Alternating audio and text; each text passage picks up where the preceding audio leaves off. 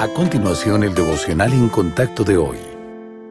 La lectura bíblica de hoy comienza en el versículo 5 de Tito, capítulo 3. Nos salvó, no por obras de justicia que nosotros hubiéramos hecho, sino por su misericordia, por el lavamiento de la regeneración y por la renovación en el Espíritu Santo, el cual derramó en nosotros abundantemente por Jesucristo nuestro Salvador, para que, justificados por su gracia, viniésemos a ser herederos conforme a la esperanza de la vida eterna. Palabra fiel es esta, y en estas cosas quiero que insistas con firmeza para que los que creen en Dios procuren ocuparse en buenas obras. Estas cosas son buenas y útiles a los hombres.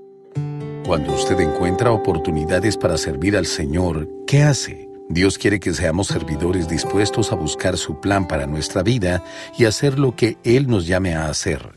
Él dota de manera única a sus seguidores para que sirvan de acuerdo a su voluntad.